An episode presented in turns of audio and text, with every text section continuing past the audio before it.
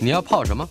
要泡茶、泡咖啡，可不要泡沫经济；要泡泡糖、泡泡澡，可不要梦想成泡影；要泡菜、泡饭、泡妞、泡书本，就不要政治人物跟咱们穷泡蘑菇。不管泡什么，张大春和你一起泡新闻。台北 FM 九八点一 News 九八九八新闻台。回首一九八零年成立的兰陵剧坊，是台湾第一个业余的实验剧团。呃，曾经推出过像《荷珠新配》了，《猫的天堂》等等许多部脍炙人口的经典作品。兰陵剧坊在形式上一九九一年就已经解散了，但是每十年他们都会召集老演员重聚来演出旧作。二零一八年五月，为了迎接四十岁的生日，曾经召集了十四位老团员，以每个人的生命经验为基底，演出曾经在一九八三年首演的《演员实验教室》。呃，此外，《演员实实验教室》也是一部书，在我看来，它就是一部兰陵剧坊的这些个团员们集体的，以一个剧场、以一个剧戏剧形式为核心的。回忆录或者是传记，而且是一部合传，这是非常难能可贵的一个出版品，也是台湾实验剧团的一部发展史。呃，今天我们的主题馆邀请到了兰陵剧坊的团长、演员，呃，大家都叫他金宝金老师的金世杰，要来谈的就是大辣出版的“大小的大辣椒的辣”大辣出版的这一部《兰陵四十》。演员实验教室这本书不仅仅是一本剧本书，呃，也是由金世杰主笔，呃，十四位参与的演员共笔，把他们的生命经验书写出来。同时，这个单元，嗯，在播音的形式上也会融入我们的另外一个单元——我们的老台北。我们的老台北一向声称没有固定的时空坐标。呃，金世杰先生在我高中一年级到三年级之间的某一天，从南部，嗯，千里迢迢奔往台北。呃，至于他会有一些什么样的经验和体会，以及融入了什么样的回忆，我们在下一个礼拜，呃，礼拜一也会在电台频道播出。首先，呃，我们来从演员实验教室说起。呃，金宝。呃，你最近嗓子有点有有有点不舒服是吧？对对对对，跟我一样，我是常年嗓嗓子不舒服。嗯，我我直接上了医院，大家荣总耳鼻喉科，呃，动了手术。嗯嗯，医生说这手术一动完，你一个月别给我出声。那是不可能的。我在那个，我就朝着方向做呀。也就是说，嗯，非得出声的话，就用特殊的声音。他还警告我说：“你别捏着嗓子讲那种小声话，更更伤害嗓子。”反正是折腾，折腾了一个月。呃，我们面前放的这一本演员实验教室。你讲到你会笑，对不对？而且会会充满了温馨或者是冷峻的回忆啊，视如己出。谈一谈，呃，我我想先谈一谈这个实验剧团本来不叫兰陵剧坊的，呃，从它一开始成立是怎么回事？稍稍的，我们做一个描述。嗯，那是，哎，我讲年份真讲不准，一九七八年。吧，我记得是我念大学的时候，大概最后大三、大四成立了前呃兰陵的前身啊，最开始的名字叫做更新实验剧团。更新实验剧团。嗯，在那个之前，我是个无业游民，嗯哼，跑东跑西的做了一些杂七杂八的事儿，扛地毯呐，扛那个是沙发布啦，然后帮人家剪剪裁啦，什么什么的。嗯哼。做仓库管理员呐，是哎，干的都不是我本行的事情。我本行读的是农，农畜牧是吧？对，平东农专畜牧，然后在牧场养猪养了一年多之后，就跑了台北，呃，从事我的那个文艺青年的文艺梦。所以更新当时，我记得是除了呃这个你讲的后来的实验剧团，之前还与各种形式的文艺讲座了。呃呃这个还有文艺班啊，什么这个演讲演讲课程。对对对，他们有办很多的那些东西，我我倒没有直接参与，我知道他们里面有一些这些活动，是有一个李安德一个外国神父在是的里面帮忙主持那些事情，筹备了一些事情。然后我也是通过了那位神父，当然更重要的是一个关键人叫做周瑜，嗯他是之前更新实验剧团，那个就不叫实验剧团，就就就叫更新剧团。嗯哼，他们也做了某些小小小型的演出，我还去看过。我还记得看过之后，跑到后台跟我并不认识的张三演员或李四演员直接攀谈，嗯哼，跟他们说：“哎，我觉得你刚才啊，在哪一场啊，或者是哪个地方，那那那那话说的怎么样怎么样，我非常喜欢。然后我觉得那个你你真的是一个对啊，就叽里呱啦剧评人啊。一嗯，有一种自以为是伯乐啊，嗯哎，你你被我这么一赏识，应该很开，应应该该很高兴很开心啊。那那你应该眼睛睁大点，看清楚我谁啊，嗯，有点那个意思。嗯其实到后来，我回头再讲的时候，你就知道我在干嘛了。我其实我自己当时也不很知道，我就很直觉的这样做，觉得心中啊逞一时之快，然后像影侠一样的出现了，嗯像个影侠一样星，探是？哎，接接近这个意思了。哎然后，我又消失了。也，呃，有的人我会给他留下个电话，嗯哼，那也没有什么继续继续动作，嗯哼，把他或者把他名字给留下来，给他握个手，就消失了。嗯，一直到周瑜呃预备结束了他的那个剧团更新剧团嗯，找了我。至于为什么找我，我想不清楚。反正我们就认识，然后我们就聊天儿然后我只记得有一天晚上在他住的那个，他住紫藤庐，嗯哼，呃，我在他那个不是茶馆不是不是说他住紫藤庐，紫藤庐之前是他家，对，是他的家。对对对，我在他家，嗯，躺在那地板床，我们那么在那边彻夜聊天儿，真的叫彻夜聊整晚上。嗯嗯、大概那个年轻吧，他觉得我胸怀大志，然后就选定我做接班人，哦，哎，叫我接手，说他不干了。是，我也不记得聊了什么，反正就是我只记得彻夜彻夜的聊，嗯哼，然后我就接手了做这个事情。接手之后呢，嗯哎呀，我找谁呢？我就找刚才我讲的一些电话本上曾经记下的一些名字，是，那些卧虎藏龙，那些江湖好汉。嗯，我觉得我干的事情好像宋江啊。但是啊，你的剧团跟周瑜当初创办的这个剧团，我们先不管它实质的形式上有些什么不同啊，嗯实质上有什么不同，至少多了两个字“实验”。这个“实验”两个字对，从一九六零年代末期到七零年代初期，在台北或者是在台湾，就应该已经是一个非常流行的名词。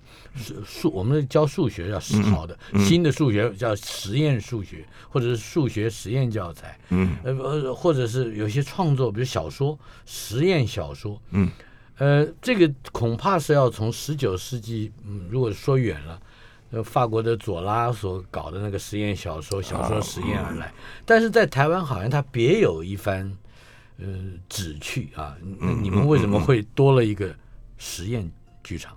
这个“实验”两个字，嗯，同时间我跟我们要召集，我叫我我讲要讲我召集的这些团员啊，嗯，那些卧虎藏龙，是我讲一个好玩的，有一个叫杜可风。杜可风，一个澳洲人，对呀，那个之前我是当时我在呃基督教艺术团去演戏，他们。一年会出现一个戏，然后我就在那那出戏里面有演一个角色，然后我记得有那一回就是演那出戏叫位子啊位子人坐的位子，是椅。子位置，然后呢，我演个老头儿，然后王正良演那个主角，然后嗯张晓峰的剧本，，是。然后有一个摄影师来拍，当做记录，就是杜可风。杜可风，哎，一看，哟，一个外国人拿个摄影机站旁边，旁边还跟那个小漂漂亮亮的一个小丫头，那个人那个时候名字叫做刘敬明，刘敬明，哎，他后来名字就改成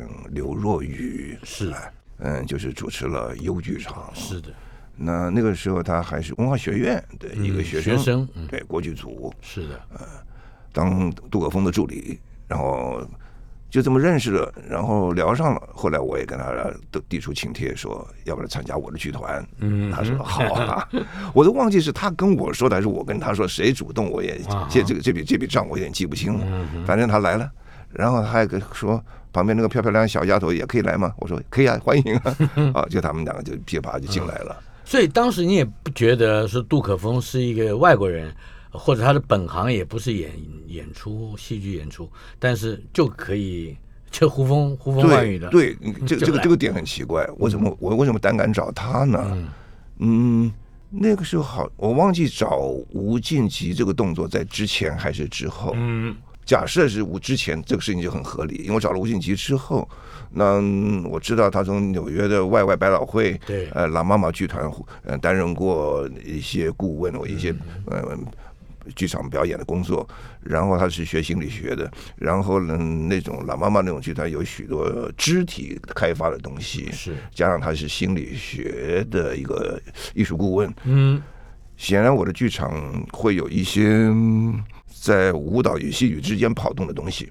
我我那时候我还没有认识的很够，我顶多看过一点点这种片子，或者是。什么默剧的表演，或者是某一些纯肢体的，但是不能称之为默剧的一些东西。嗯，反正那个东西蛮蛮吸引我的，我就跟杜国风开的这个口。是，事实上，他到后来我们剧团开演之后，他演了好几出戏呢。他演过猫，演过傀儡，木原始傀儡，演过一只大公鸡，讲过都都都演过。你刚刚讲的是有趣的人，但是你还是没有回答我讲的实验这两个字。究竟在当时具备着什么样的含义？嗯，想创新，别人没做过的，对，比如融入那个舞蹈就是其中之一。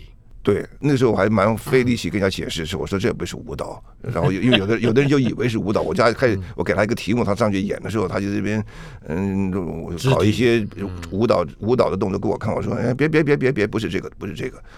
然后，反正那个时候吴敬奇也给我们一些课程，然后我自己也在他旁边当助手，也帮忙设计了一些课程。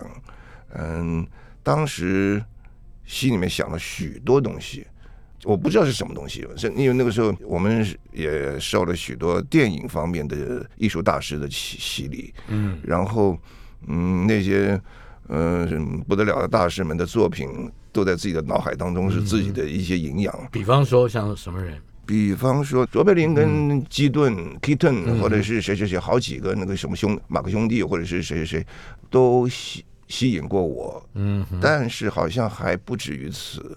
有一个法国人叫马歇马首，在台湾也曾经来演表演过，有好像也对台湾的这个戏剧界，尤其是我还跟他握过手，说过话。后来到了法国玩的时候，我还跟他到他教室看他上课，嗯，他还跟我聊过。当时介绍的人是许博允，是许博允介绍了我跟他认识，然后他他演在国际馆演完之后，我到了后台跟呃马歇马索先生就有聊了些，呃，他鼓励了我的一些什么话，说要怎么样怎么样创造创造自己的 东方的中国的一种什么方式的什么什么什么。好，这也是后话。当时心里面觉得有许多的剧场可能，嗯哼，我真的还没办法用这么语言跟你说的清清楚楚。就但是简单的说，肢体跟语言可以有许多不同于我过往的那些剧场，不同于这个文明戏或者是宣传性的舞台剧，因为在四零五零年代以前，大概。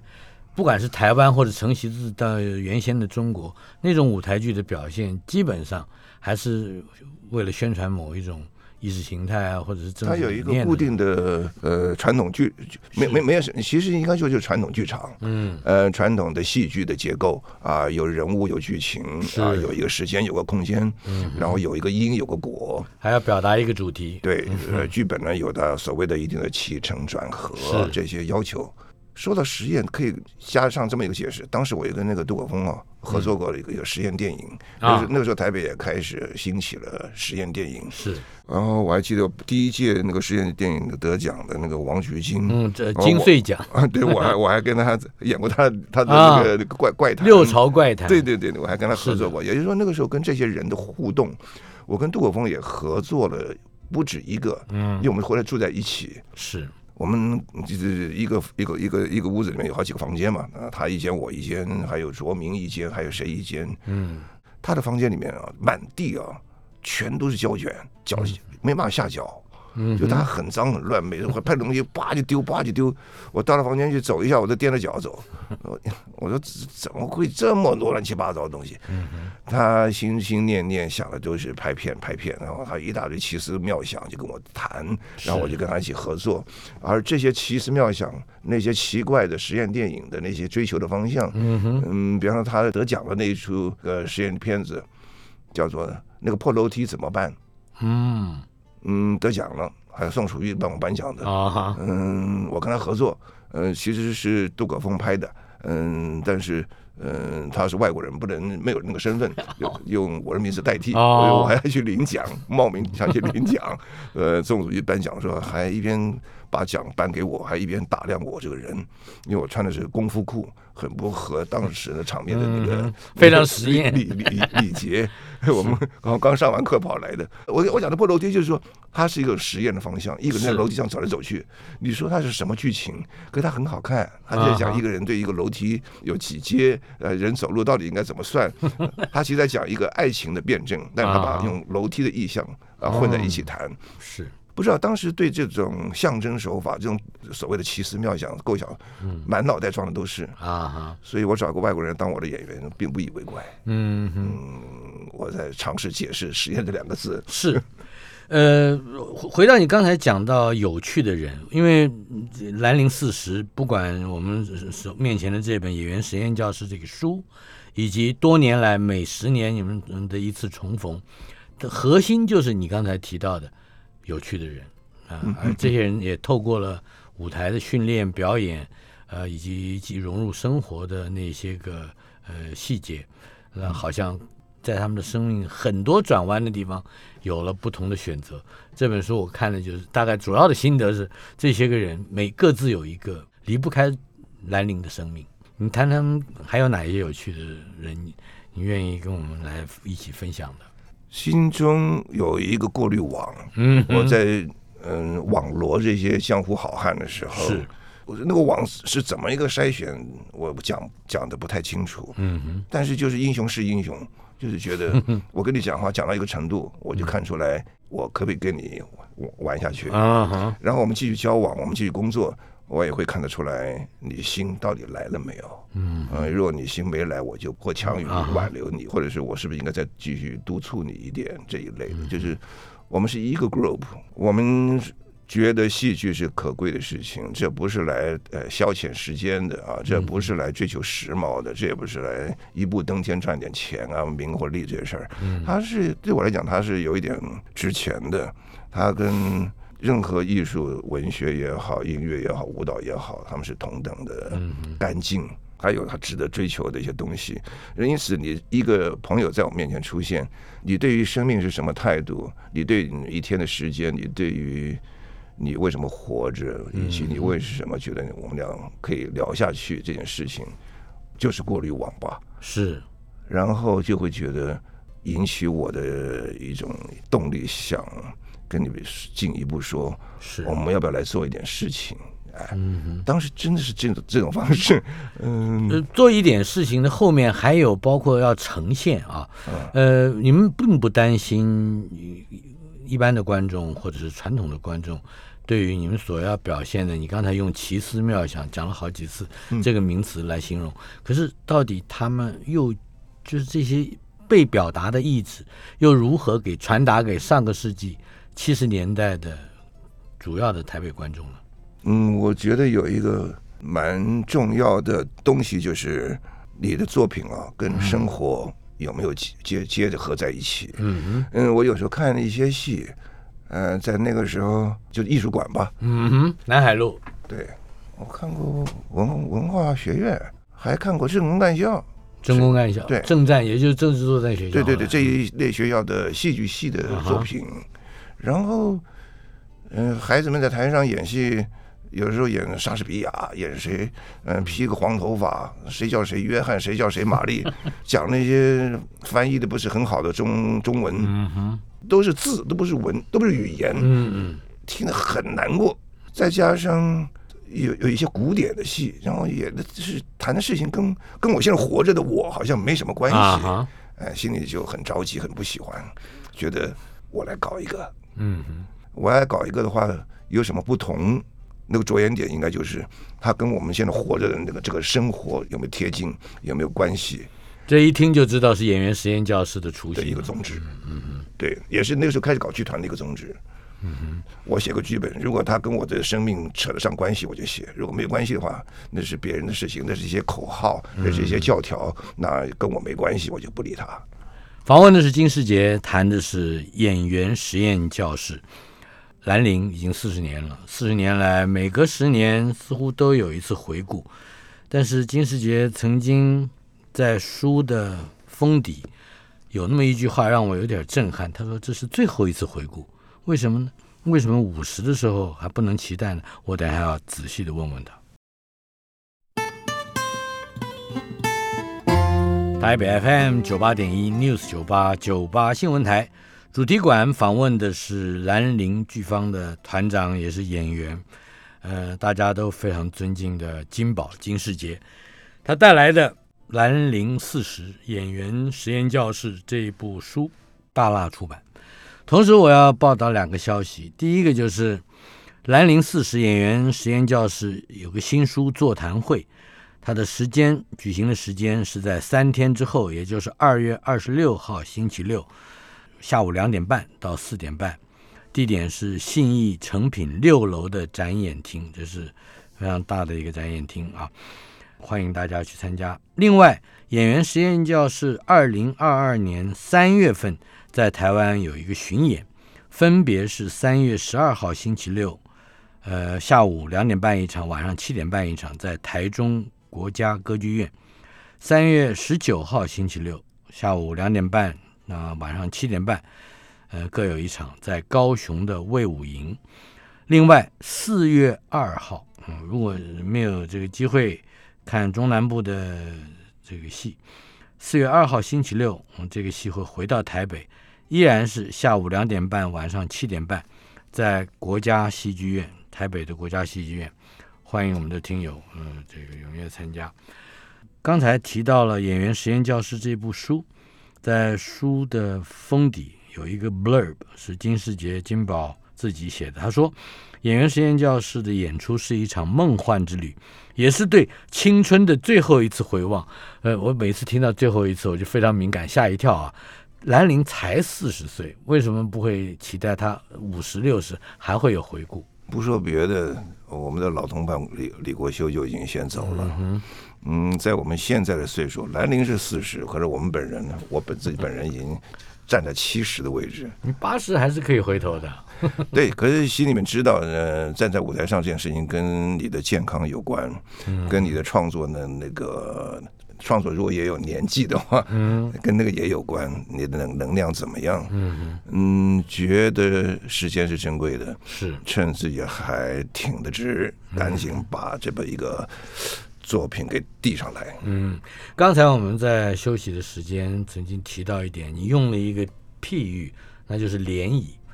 呃，我一直觉得演员实验教室是对后来的，不论在台湾的电影、戏剧。其他创作艺术，尤其是跟叙事类型的作品，它的新风格的表现有关系的这些演出，多多少少都跟演员实验教室这么一个大家平常可能不太容易提起或想起的作品是有关的。你比喻它是一个像涟漪一样的效果，慢慢的在台湾这个文化土地上发生了影响。谈一谈，嗯，你所感受到或观察到的。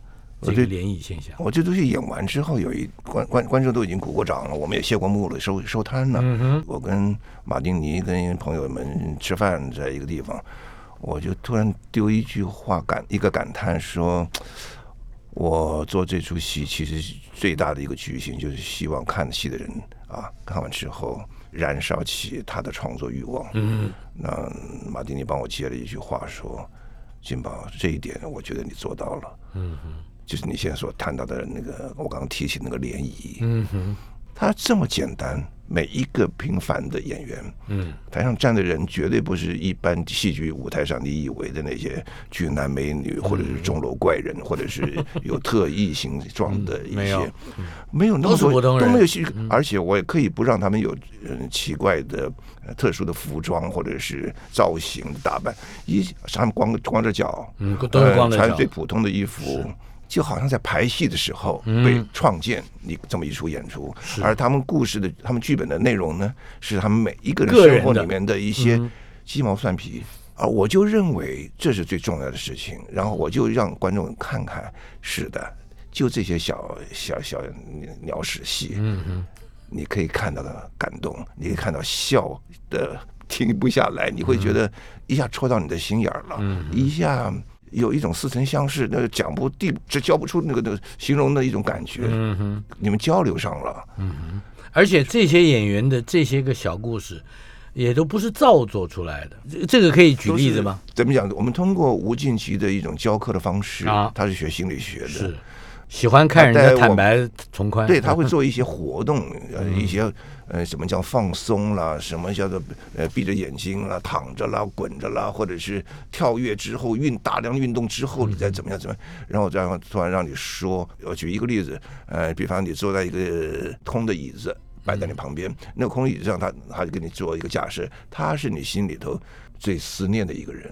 嗯嗯你活到现在，你最思念的一个人，或者是你最心里没办法过关的一个人。嗯现在他给你安排啊，那我吴京奇可能就安排我们做一些什么心理预设的一些温暖身的活动。之后他说好，现在你们开始准备跟他对话。嗯我们就一个一个上去。我不要讲细节，就是这种事情你会想见有许多不可测的事情会发生。嗯哼，是。有的会爆笑，有的是讲完你我听不懂在讲什么，嗯啊、也有一些石破天惊的一些动人的画面会出现。有些甚至有一些 privacy。我不说别的哈，我自己曾经在那个 moment 里，我手刚伸向那空椅子那那个人的膝盖，我就眼泪停停不下来了。嗯哼，就是你预设好一个人，是。嗯你开始跟他说话，然后你的说话时间必须在几分钟之内完成。嗯。哇嘞，好，诸如此类，许许多多的故事来自于吴敬杰这些这种许多不同的课程的一种课堂的一些呃作业，然后他们都是一些小作个每个个人的生活小作品，嗯。然后我再用不同的方式来呈现它。比方说，有的人是好像在聊天中形成，有的人好像是在那个呃被着几个人围剿围围，嗯几个人一像尤安顺有一场戏是几个人围着他，尤安顺丢丢丢哎丢问题，哎你叫什么名字？我叫什么名字？你住哪里？嗯，你为什么坐在这里？你为什么爱上戏剧？嗯，你你你最兴奋的一堂课是什么？你就不停丢，你就回答丢回答，呃，这也是，而他讲出来一个故事，这故事是破碎的一些生活里面的一些报告，嗯可是我们经过刻意的一些剪切，呃，这些都是真实的一些他个人的事情。嗯他是一个很好看的一个片段，一个很真实的一个人生报告。当然，我们在这些素材当中有一些我自己身为编导的一些剪接的一些事工作做，所以你还要筛选非常非常要要要，而且他比方说他给了我很多的作品，我是我做笔记写了十几个，或者加一大张纸上，我心想我要挑哪个故事作为他的代表。比方说张大春写了一个什么什么，我写了十个张大春他的生活里的故事。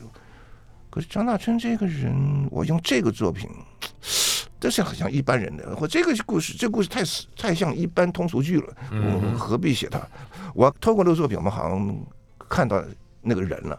啊就是那个作品特别有你这个人的一种味道。嗯所以他还是有顾及到呃所谓现实表现，或者是会他写实的这个风情。对，而且我也我也很顾及到戏剧性的程度，嗯，呃，过之跟不及，是。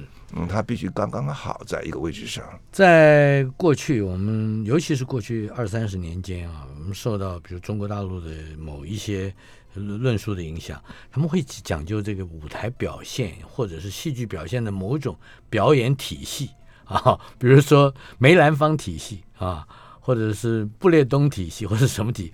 那嗯，台湾在一九七零年代末期到本世纪初。呃，当小剧场还看起来每天都挺热闹的时候，这个阶段里面有没有形成一种我们这个岛屿上面的呃共同的戏剧表现体系，到包括表演方法啦，或者是处理的题材啦等等。嗯，在我这个位置上来看，我们的老师吴敬吉，他是从纽约那个蓝妈妈剧团回来。蓝妈妈剧团的作品，我曾经也在那边看过，有许多的第三世界国家的东的作品，他们非常非主流，因此各形各状，那个东西很吸引我，而且让我也觉得在台湾这个土地上是很适合的。嗯哼，台湾因为政治的动荡以及经济或者是许多啊因素，它一直没有办法让我看看到什么主不主流这种东西。啊哈，好像很多种可能性，它好像一个很复杂的一个血统的一个一个一个地方。是，因此许多非主流的作品出现，我觉得是很好的。曾经我年轻的时候，好像还看到一些呃称之为主流的作品，嗯哼，呃，什么白先勇啊、张爱玲啊，什么嗯林怀民啊，或者是不晓得那个时候我们心中觉得好多主流是我们敬拜敬爱的，嗯，有很多大神在那里。这时间一直往下走，嗯，我不知道为什么，就政治也在变化，我们人的思想也在变化，是，然后许许多小剧场的很多种可能性，反而是这个土壤上我觉得更适合的。嗯那在演员实验教育当中，也刚好呈现了这种非非主流的一种面貌。兰陵究竟在历史的阶段啊，就是说戏剧戏剧发展的历史阶段，提供了什么样的贡献？稍后片刻，马上回来。台北 FM 九八点一 News 九八九八新闻台，兰陵剧方一个闪亮而且持续发光、有着长远影响的名字。兰陵剧方四十年这本书，演员实验教室大拉出版，非常值得推荐给所有的朋友来看。呃，另外兰陵四十的这个新书座谈会，二月二十六号星期六在信义诚品六楼展演厅，以及演员实验教室这部嗯剧，呃，三月十二号在台中国家歌剧院，三月十九号在高雄卫武营，四月二号都是星期六啊，这三天都是星期六。四月二号在国家戏剧院，分别有各有两场，一共有六场的演出。呃，这个巡演也提醒我们的听友千万不要错过。嗯、刚才提到了兰陵剧坊这个兰陵这个剧团，究竟对后来有一些什么样不可磨灭的影响？我相信，嗯，只有金宝自己来说会说得更清楚。嗯，我我试试看怎么说，这是真是卖瓜说瓜。吴敬吉在教室当中带我们做了一些课程，嗯哼，很一些肢体动作，一些像野兽一样的奔跑，一些嗯脑力激荡的一些很疯狂、很有趣的一些题目，那些。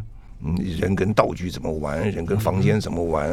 人的人的你在我身上，我们几个人合成的一个肢体，怎么样爬行？怎么样扭动？怎么样变成一个故事？许他许多做的那些训练当中，在我们身上长出一些营养。嗯，然后后来我们又到别的地方去教学。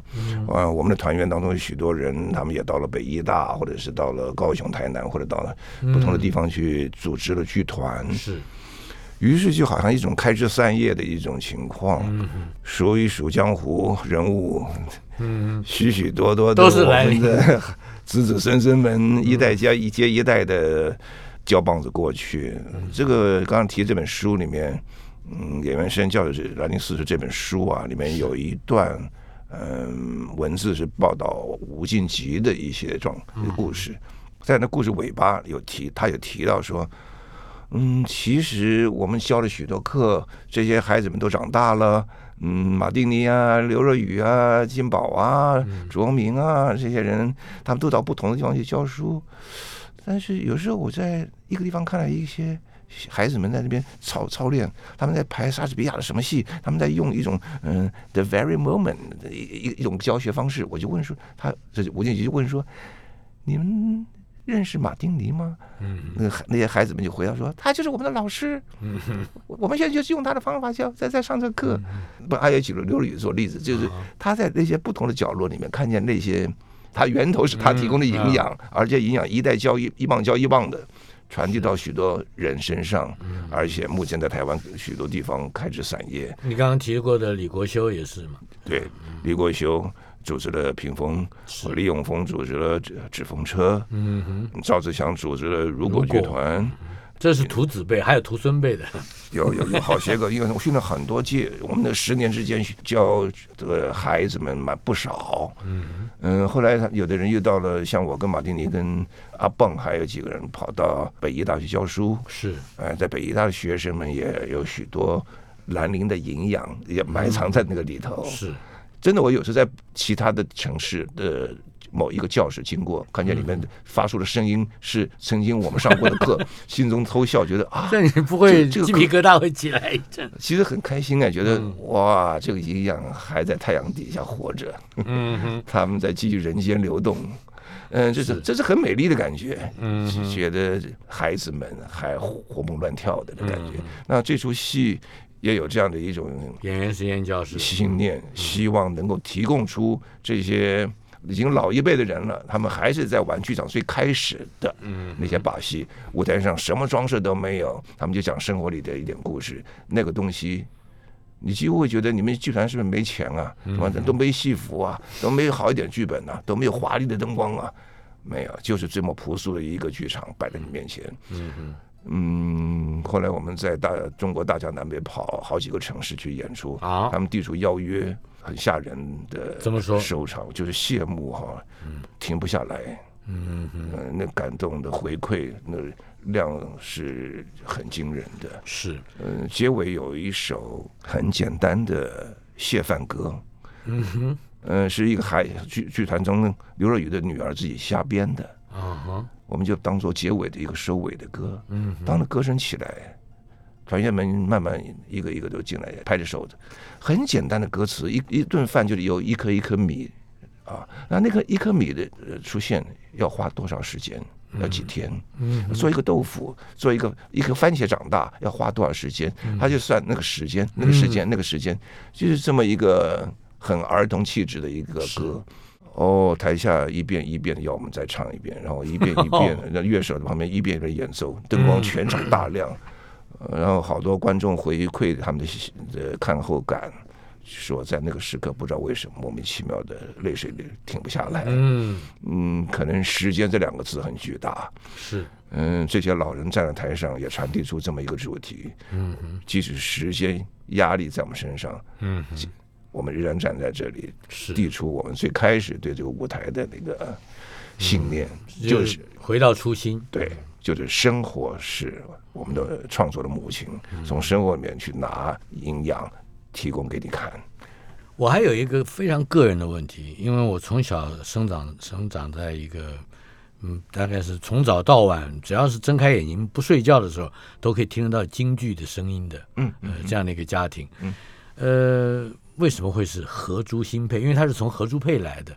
我们知道合珠配是传统戏剧剧目里面的一个非常嗯活泼的，呃，这么一个、一个可以说爱情喜剧喜哎玩笑玩笑戏是的。可是何珠新配却带来的、呃、是一个非常不同于玩笑的，呃，甚至感觉上更深邃的台湾小剧场运动，是从这里发轫、嗯嗯，嗯出发展开的。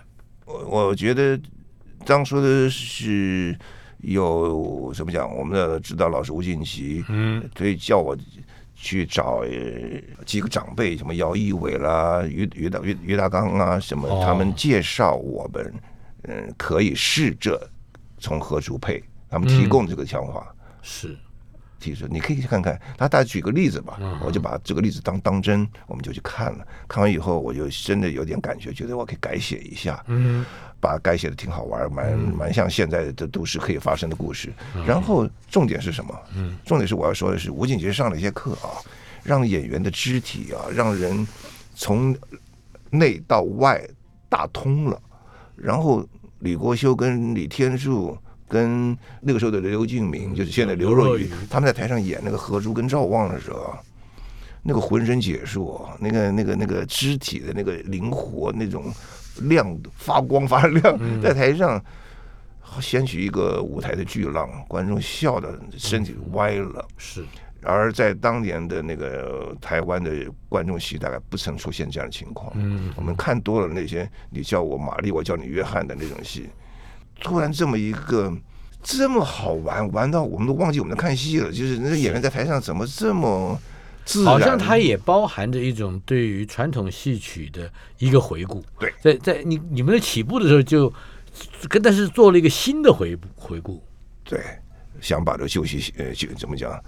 变成现现代化一点的方式，是，然后赋予它现代剧场的一些手法，但是让你喝到的就是老酒，而且中国民间老百姓的那种很 很好。好玩、很调皮、有点好色、有一点有点不正经的那种，非常大胆的解剖，甚至啊，对对。但是这一群生活在一九八零年代的台湾的，当时我们叫年轻人啊。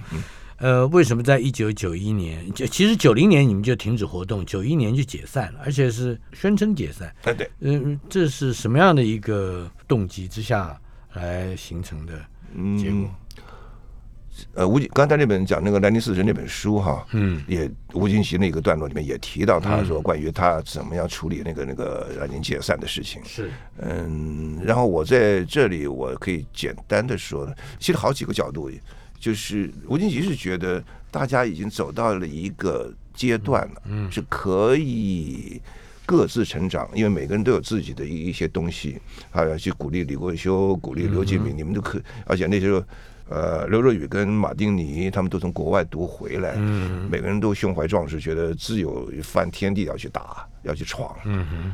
于是，好像到了一个果子长熟的那个那个阶段了，这果子就该吃了，该该独自呈现了。就这么做了，国修又去搞了屏风，然后一个一个都，所以开枝散叶这件事情落实在这个解散。十年之后，嗯而这当当时真的看到那个果子长熟了，是。因为在那十年之间，剧团在第一年就开始一直做一种事情，是希望每一个团员都交出作品来，你不要以为你只是一个等通告的演员，嗯，我们这边不伺候这种演员，我们这边希望每个人是。你是爱戏剧的，嗯所以像尤安顺啊、邓安宁他们后来也都，即使没有剧场、没有剧团，也都成为独当一面的导演。对，嗯。最后还有一个问题，就是对于兰陵四十这一个符号，呃，除了最后回回眸一看之外，你还看到了什么？是有展望吗？展望。我们剧团有一个小朋友叫王耿瑜，嗯，他在三十六年前我们第一次呈现演员实验教室的时候，他是大学生，然后德文系，然后他来看这个戏，看完戏之后，他改变了他这一生。嗯，是他投入了这一行，对他改行，他他转系或转转大学，把他们家里气的说：“你这孩子怎么这么搞闹革命的？”嗯，这个书里面有提有提。对，那其实这是快乐的事情，因为他后来做了一个很快乐的一个戏剧人，而且一直到如今是做的越来越好，不改初心。呃，但是那个转转折转捩点是这出戏。因嗯，我倒不是说这出戏要来做妖魔鬼怪来来来来指点江山，对对对。但是他江山，他就是一个美美，他是美美的一个精神粮食。我真的是用美美的来形容。嗯，我们很细心的花很长的时间，是做了怎么做编织出一个一个这么一个朴素的一个小衣服，它可以让你看的时候非常往心里去。然后产生你对于创作世界的一种向往，这就是我所有的希望。